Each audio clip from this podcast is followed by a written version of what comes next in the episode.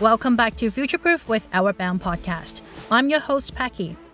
In each episode, we invite Outward Bounders from the past 52 years to share, to learn, and to be future proofed. Today, we have two really fresh Outward Bounders from 20 Impact 20, the greatest sea challenge of the year. You might ask, what is 20 Impact 20?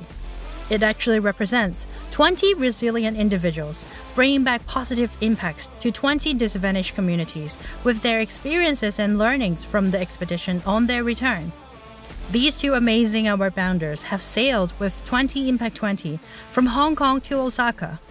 What makes this journey so unique is that it's Spirit of Outward Bound Hong Kong's first time to sail to Japan with an all-female crew, including all participants, skipper, first mate, second mate, and watch leaders. Through this, we hope to empower women with more opportunities and possibilities. Alrighty, let's welcome Rita and Gemma. Hello, hello, hello.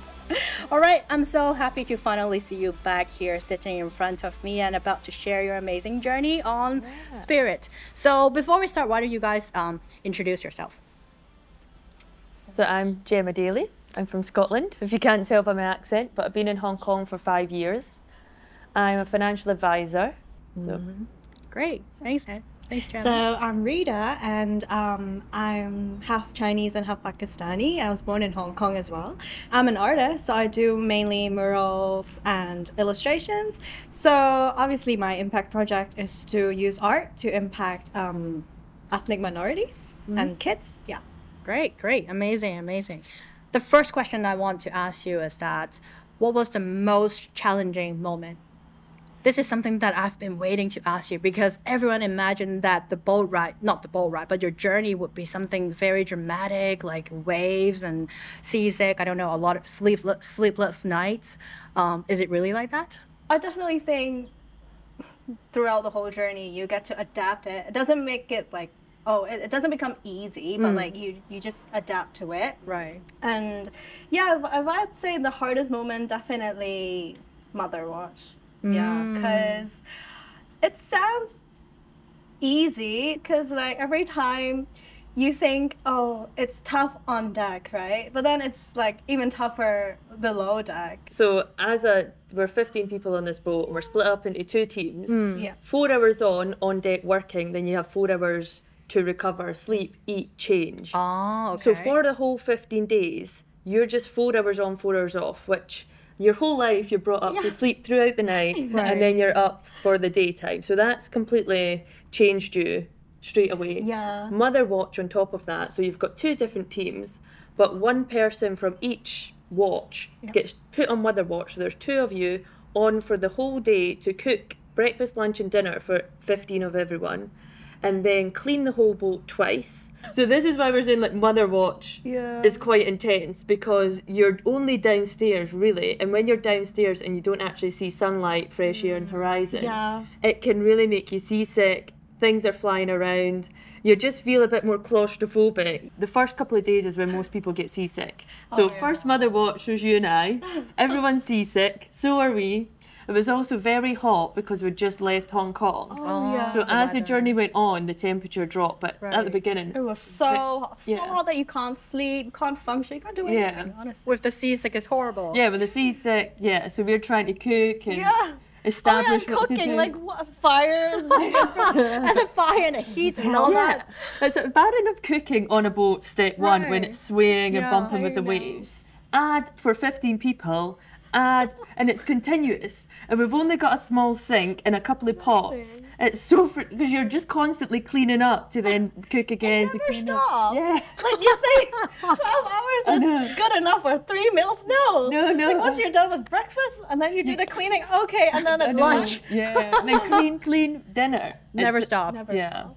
because on top of this, oh, people. Oh, yeah people will shout down if they're upstairs and it is bad weather and when you're up there it's quite an effort to come down to fill mm. up your mm. water or get any snacks right so people would shout down can you get this constantly do you have hot water do you have hot water no can you get me snacks like, you can't get mad at them because you know how tough is. Yeah. Because they'll be position. next. Yeah. Exactly. So some of the recipes, like some ingredients I've never even seen before, you might have not, or I've would- never made certain that things. Certain like vegetables or I don't know. You know, her things in the recipes are incredible. We had to make Falafel? Yeah, falafel, homemade falafel Yeah, from scratch. It was What else? just- it was- everything know. was like proper homemade. Even we thought pasta and and sauce. There'll be some jars of Oh. sauce, pasta. No, no, no. Make your homemade sauce from scratch.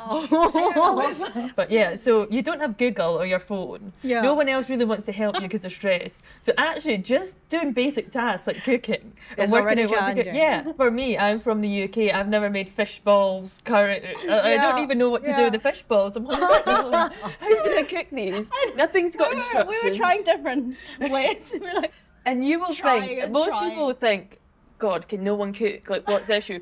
I can cook. I, think we've all been able to cook. Not on the boat with But on these. the boat Yeah. for 15 people, and then there's a pressure because you need to serve these meal yeah. in between each watch. So there's a watch that comes off for four hours, and they want to go straight to bed, Right. and the watch going on wants to go straight up. So you need to get the meal served in that time. It was Oh, Wow. tough. We got better at the timekeeping and everything by the end of it. Everything is rationed, and Oh. you're meant to use that exact portion at this point. But the fridge broke during the trip, so lots of things had to get thrown out. Lots of meat and stuff. Right. And then there's been occasions where people use too much of one thing Mm. at their at their meal. So when it came to ours, we had we didn't We have didn't like have certain certain ingredients. ingredients. So you're like you've got about four things. You have to make a meal for 15 people. like four, like, four bell pepper. but meals were such a highlight and such a peak of the the trip. Like it what did make everyone excited Yeah. of what we're having to eat, Mm. especially because you're constantly tired because you're only getting two hours sleep, three hours sleep, and then you're up again to do your work, and then to so you're napping, continuously napping. There Mm. Surprising. clearly was a few meals that weren't up to scratch, and Uh-huh. Amelia, Chef Amelia said. Yeah. I mean, she was a skipper, but there was a couple of occasions where her favourite meal would come up and she would just have enough and have to go into the kitchen to make sure it was made Yeah. properly. Oh. So that's the thing. There's different meals that people would never have made because different cultures and different tastes. Um, so some people just really didn't enjoy certain things, but that's what you were getting Yeah. served. And if you didn't eat it there and then, it was getting thrown away because there's no space to hold anything. Right, cool. So, but does that make you feel more precious when the moment you have food, or Yeah, definitely. Yeah. Yeah. Definitely. Although, as the journey went on, I think people's morale over the cleanliness or Yeah. the the meat maybe defrosted a little bit that you didn't know, or the cooking, or you if you were cooking and it was dark, it was hard to see. People didn't see that meat wasn't cooked fully, so there was a few instances of food poisoning. Ooh, I want to hear Two. about it. Two. Two in particular, with well, two serious ones of the skipper. Okay. Um, so yeah, that was a bit. That was worrying. It was. Well, I found it. I found it funny. I, mean, I have a nervous laugh. So Amelia came up. And she she was steering, and then she was like, "Oh my god!" and threw up in her mouth and threw up over the side, and she was like, "Oh my god, oh my god!" and then kept being sick. And then, so the next um, was it who was coming up out of I don't know. I guess it must have been Rhiannon. So Uh-huh. um, the first mate was coming up to Right. come on board, and she her dinner had been left out. So it was Rhiannon, don't eat the dinner. and she thought everyone was going to get food poisoning. We all had the same meal, and it was this few hours of panic that. pe- So a couple of other people on my watch started feeling yeah, a bit sick. felt So I think there was about three or four people were feeling ill and being. I think two were sick. Mm. Amelia was the worst, and it was just that anxiousness that are we all going to have? Are we all because we're all eating the same meal. So Right. if everyone got food poisoning at the same Yeah. time, what would we do?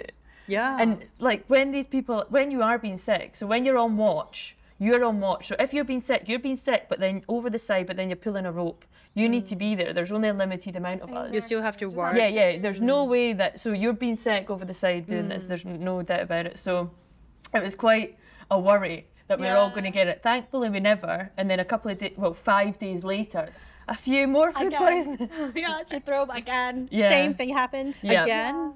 But were still But I think work? also as we went on, you, you're having you're more tired and stressed and Mm. drained, and you're not eating the the fresh food is deteriorated, so you're Right. not eating such fresh food. So I guess that on top of food that's maybe not cooked properly or stored properly or whatever Mm. Right. happens, like it's just inevitable that something would happen. The good thing is about food poisoning, it clears after 24 hours. Hmm. And Amelia had it worse than anyone. Yeah. So she was powering on, and it's quite hard if someone is literally throwing up and checking the whole boat and doing everything. She can do that.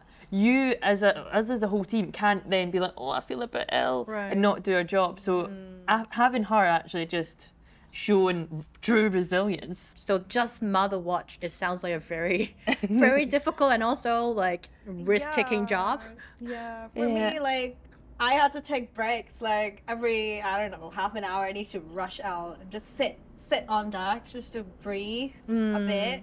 Yeah, Amelia said, unless you're really needed on deck, you as Mother Watch just do your job. Like you've got that's a big enough task. Right. Even though any outsider might not think cooking and cleaning is a big Yeah. task. It was on the boat, believe me. yeah. But for 15 Um, people, yeah. three meals. And we'd and most of us would rather be up on deck doing sailing. That's why we joined Yeah. this expedition. So Yeah. you'd rather be doing that anyway. So, sh- but she said, unless we needed everyone, you just stick to what you're doing and you rest or whatever. But there was occasions With where that, yeah. where you have to go. The guys had to go and collect the huge sails, which are so heavy, and they're all carrying it up.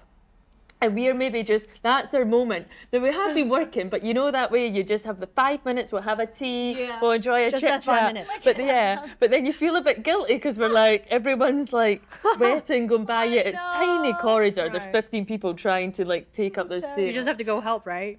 Well, you, you, you're kind of like, "Uh, do I need I?" to? Yeah. Do You say we missed the worst days. They were the days I was most excited Yeah. for. And after it, whenever there was a really stormy day, I was right at the front because Uh-huh. I felt like I missed out. Yeah, on a lot of I it. didn't want So to miss that. It's more for your own experience to really experience the storm Yeah. and things, Yeah. things like Yeah. that. Cool. What was the most challenging? I think for me, the most challenging moment was living in with 15 people on a boat for so long and not having your own personal space. Now, we're tired, we're drained, exhausted, missing home, we're just lots of emotions. So I think it got to like day 10 or 11. It was just, we all go through all these emotions, especially as females. But I just had a day where everyone annoyed me. I just needed one minute to myself, just somewhere. But on a boat confined like that, you do not get a minute. Even if you go and sit on deck, someone will ask you, "Oh, can you go and fill up my water? Can you, can you do this? Can you help me do that?" You literally do not get a second to yourself on this boat. So I think it got to be one day, and then we, we laugh about it. Yeah. Rita, me, and uh, Amelia was there, and we were talking, and I was writing my blog for that day, and I told everyone I'm just not having a good day, so just sorry, I'm not not my usual self. I'm just having one of these days. And then I'm writing my blog, and you two you two guys are here yapping my ear off, and I'm, my blog is like Nowhere to escape. there's nowhere to go. and it was just just one of these moments where I was just I just needed if you were in any other situation you could just step outside somewhere and just have five minutes to yourself but you just mm. could not get it or I could not get it that day so I think that's really what got to me and in my head I thought the most challenging thing would be all the physical stuff mm. and I actually felt like during it I'm pretty good at the physical stuff I'm pretty resilient in that way and things like that. So it was just that. I think I'm so. I've never been in a situation in my life where I've not had my own space if I mm. just need it for a minute. So that was the most challenging for me. Right. And I think it's. Sh- yeah, but that, and then when you are in the low moments, it really shows who you are because mm. you might be grumpy, but mm. and you're sitting on a night watch, and y- there's only a few of you there, and you all have to stay awake. So you mm. need to be cheery, you need to talk, you need to ask questions. And if you're if you're feeling down or you're feeling sick, you're actually bringing your whole team down, mm. and everyone's relying on each other to stay awake or stay alert and to pull these ropes. You actually really have to dig deep and it. You find out who you are mm. and how you can like pull up and hold up for other people mm. in the moments. And I find that my most challenging, but then also like my most eye opening. It showed me who I was, the real you, and how you can like dig deep in times when it was tough and you weren't feeling your best. So who you really are. Good, I think because everyone can go in, and I think everyone did go into that, being like, "Oh, I can, I can do this, and I can do that." And maybe mine was just being a, like not having my own space, and other people might have been physically exhausted, or oh. some people just couldn't stay awake during the night. They were just tired, and they would. But it's it's we couldn't do that because you you're all as a team. So if you're falling asleep, that just for me, I just look at someone falling asleep and feel like, well, I could, I want to go to sleep as well. I could sleep right now, but we need to watch out for all these fishing boats we've just nearly hit. Or else all of us will Yeah, all of us are in trouble. Yeah. So between, especially between Hong Kong and Taiwan, there was a lot of fishing boats, but there were a lot of mm-hmm. illegal fishing boats that didn't oh. come up on radar or what was that called? That AIS. AIS. Mm. So it's two fishing boats with a net in between. So not only are you looking out for the fishing boats, but there's a net you need to imagine is in between, and if you mm. go You through that, yeah, you can't see it. It's pitch black. No one's got lights on, mm. and if you go through that, you could rip off the engine. Where a boat could get caught. That's why I really appreciate some of the staff. Mm. They really like they're watch leaders. Obviously, they have to stay awake and stay alert the whole time. It's not easy. Like really, That doesn't sound too easy to go through the night watch. It Yeah. was not. Honestly, like for me, um, night watch was definitely like one of the lowest point. Like mm. besides mother watch. Right. Cause like I feel like the weather definitely affects my mood a lot. Like mm. like I enjoy stormy weathers, but like at night it's just terrible. But yeah, when I I found myself whenever sun starts mm. rising, my mood instantly gets better. So so far we've talked about you know we've talked a lot about challenges and and things that was difficult. But what about the learning? You know, we face challenge to really get the learning right. What was your learning from this journey? I'd say so there are a lot of difficult times, yes. Right. But how we deal with how at least I deal with it is like laugh about it, honestly. That's 'Cause- how we work well together. Yeah, because like what else can you do, right? Right. Like, and there are some uh, participants on the boat who's like really, who's always like p- passing out positive energy and who's always laughing, even through worse times. So I really appreciated that, and I really learned a lot from like those those people. Cool. Yeah. That's a great learning. Yeah. Yeah. What about you, Gemma? I think for me, like just celebrating the little wins. We, we hmm. did. Um, we had three celebrations throughout. So th- like a quarter of the way through, halfway point, and three quarters of the hmm. way, we agreed beforehand. No matter what, we need to celebrate these, no matter the weather. Hmm. And then just little wins. Also, we had snacks, or if, if we all we all completed. For instance, one night we had to put the main sail up, and we'd only ever put the main sail up with the whole team. So the first time we'd done it with only half and it was quite a struggle but we just made a game of it and celebrated it and we were like this is a party and I just just and we celebrated after it. We're like oh can't believe we've done that and just making sure if someone starts and brings the energy you mm. all can but making mm. sure you do celebrate these little bits mm. especially when you get the opportunity to do. What about like being on the boat with 14 other women coming from different backgrounds, different culture? How did you guys deal with it? Yeah I actually thought it would be more challenging for me because I don't speak Cantonese Oh yeah, that's true. and more or less everyone did other than Amelia and Rhiannon. So I thought that would be my biggest issue, but turns out everyone's so welcoming, speaking English, we're having a great time getting to know each other. I obviously didn't want people not to speak Cantonese, and I know especially in the night watch, I'm like, if you want to speak your language, I understand you're tired, speak Yeah. it.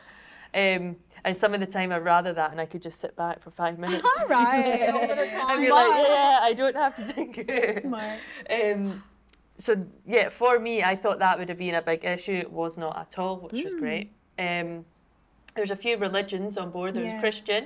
It was interesting learning Wait, about? Shan, Oh yeah. about her. Yeah, she'd done some prayers and stuff in the morning. It was quite interesting. I was finding out about that. And then yourself. I'm Muslim mm-hmm. and yeah, like I I didn't expect it to be like this great because we got halal meat. Oh yeah, all the meat was. on. All the meat mm-hmm. was halal because Amelia's like, you either go vegetarian or you go halal, and I was like, for for them to you know change the whole diet into what I can eat, I feel really appreciated mm. and like I just feel like I'm part of it without you know being like you like Label. different. Mm. Yeah.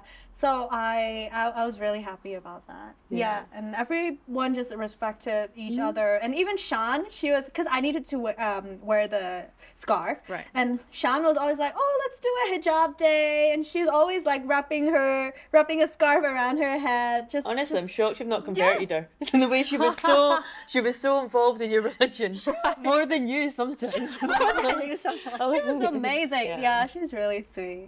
I think just overall that whole trip made me mm. realise how much you can um, bring everyone together. Mm. Even like if you've anyone had like any medical issues or that mm. before, everyone you could go on the journey. It wasn't just restricted to a person to make the whole trip easier. Like that was obviously Outward Bound and Right. Amelia and things like that to make it all work. Because I think other people had some medication they have to take at certain times and other things that went on, and it just made me realise on that boat how inclusive it really is to everyone. Yeah. Um, no matter what language or where you're from or what what needs you have, Yeah. which is really yeah, it was a, a good eye opener that I think we can't make excuses in the rest of the world. Like that when we go out, there's so many times you can make an excuse for not to go to a restaurant because of your friend or not to accommodate certain mm. someone or s someone's needs. But in that situation, if you could accommodate everyone in that such a way, you can do it in anything really. Yeah. You just need to put a little bit of effort in. Yeah. So now, you know, when you were kind of, you know, you're done with the journey, you know, you still have the impact project, but then you're done with the journey. And now looking back on day one, when you submit the application, what made you submit your application? And now looking back, is it still what you wanted to do? I just thought it would be a really good, fun experience. The more we got involved in it, and the more after the selection weekend, then after the seven days training, offshore training, and then that whole experience there, it made me realise how important it was and the impact we are going to make. I think especially it really hit home the day we left to go out at um, Clearwater Bay Golf and Country Club Right. and they had the ceremony for us and everyone was there and everyone was so excited and they were following it and then when as soon as we landed some of the people who worked at that country club messaged straight away to me like I'm so glad you've landed like you've arrived and I was like we've been here five minutes you, they've been so invested and followed along and then just after it all the messages from social media people messaging asking how And they knowing how much effort was put into the whole- whole thing, yeah. I just cannot imagine. can- yeah Right. What about um, For Rita? me, I I mean, I saw the post on Instagram from one of my friends, and I just instantly decided, oh, this is what I need to do. This is my journey. I need to do it. No one can stop me. You know. Okay. but what was the reason though? Like, what really Um, attract your eyeball?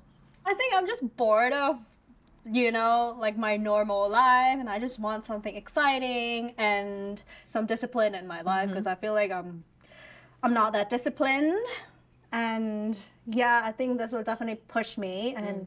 maybe into find out more about myself and maybe for what I wanted to do in the future. So that's like my main reasons to apply that and yeah, definitely zero regrets, and it's been amazing.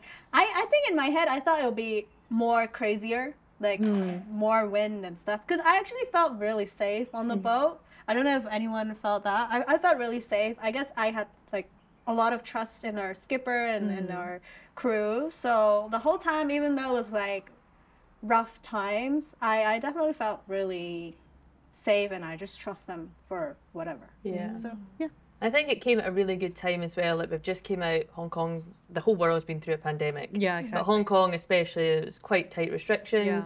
And this is the first kind of opportunity or expedition I've ever seen like this. And it came at such a good time. And then to be all female as well. Now I know the whole world would want to be like equal and equality, but just for all female to come together. And a lot of people, even when we got to Japan, would as soon as we arrived, there was people coming up on other boats being like, "What? You're all female? You're all female?" Like everyone oh, was so shocked. Right. So just to have that impact and show that yeah, as all female we can do this, and then the stories from like Amelia, but mm. all her other times skippering and being the only female, and just hearing how powerful and strong and resilient and an impact you can make doing it, it makes you really proud, and you're Yeah, like, I'm yes, really I'm so like happy I we done sailed, Yeah. know, in the open sea. and we all done it together and had a great time. Mm-hmm. Like, Yeah, you should be really proud of yourself. You know, this is not an easy journey, but you made the choice to get it done. yeah, I felt like a lot of the tough times in my head, I'll just be like, well, we all have to get through this because it's like really once in a lifetime mm-hmm. thing. Yeah. So I mean, There was incidents where the sail ripped, And um, things happened at top of the mast where Amelia had to go to top of the mast as we're still Yeah. sailing. We are non-stop sailing the whole Yeah. journey. So mm. everything's getting fixed as we go. I think something went wrong with the water maker, the engine. There's a lot going on, mm. but mm. never felt unsafe. And that's hats off to Amelia and her crew because they made it. Yeah, us. during the super wavy day, and when Yeah. Michelle was stuck, and Amelia was just like calmly walking there, not s- yeah. And then she was like, "Oh, it was a calm day. like, Yeah. why are they so dramatic?" It was Really? hilarious. Okay. She's so impressive. Like she is so impressive, and everything she does. But yeah, the trust, like, because at first when we watched the videos of the waves going like Yeah. crazy, so we were like, But we were in the waves. Yeah, we but you, were- ju- you just can't see them from afar. Like, I Yeah. think you forget, and it's frustrating right now because we don't have the footage of it. Like, I've only got footage on my phone right, Right. now that I'm showing everyone, and it's all the days where I'm sailing along and like hanging so off the chill, edge. right, Yeah, it whole looks so chill. I was like, no, no, no. There were days where it was that bad. You're relying on the few clips to keep Yeah. you on, aren't you? The boat is tilted right, Right. up, and you're hanging on, and you're having to pull a sail in because it's so strong. I think that was one of the, the moments I loved the most actually was when we're pulling the sails in because it Mm. was so strong the wind. And once you got that in, you could feel the boat calm Yeah. down a little bit.